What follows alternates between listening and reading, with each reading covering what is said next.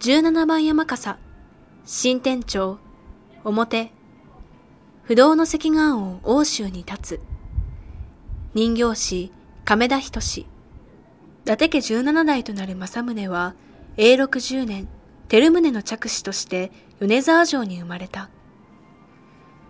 若き日の政宗は戦国の大名らしく荒々しかった。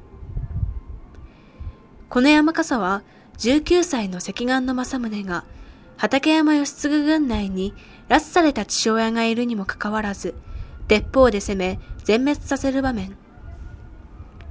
戦闘で政宗は欧州での地位を固め、次第に領土を拡大していく。